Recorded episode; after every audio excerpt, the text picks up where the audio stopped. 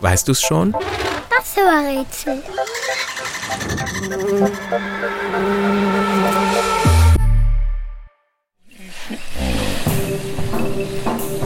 Das Tier, das wir suchen, ist schwer zu finden. Dabei ist es einen ganzen Meter hoch und wiegt so viel wie zwei erwachsene Menschen. Es versteckt sich gern, am liebsten im dichten und feuchten Urwald in Mittel- und Südamerika.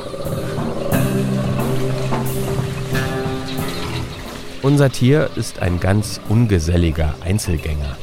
Das mag auch an der Mutter liegen. Es erzieht seine Jungen nur sehr kurz.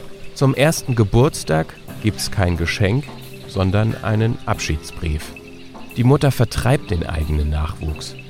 Da wird man automatisch zum Einzelgänger. Damit unserem Tier gar niemand über den Weg läuft, geht es nachts heimlich auf Nahrungssuche.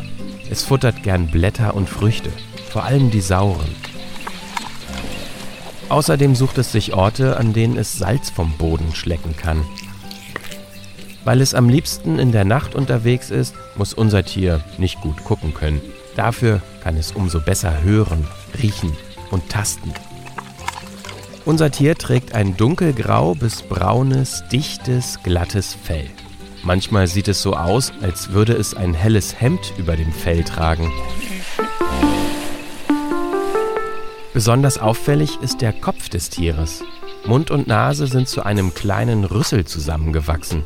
Mit dem kann es auch hervorragend trinken. Am liebsten natürlich Wasser. Schwimmen und tauchen kann es übrigens auch sehr gut. Es kann sogar unter Wasser laufen.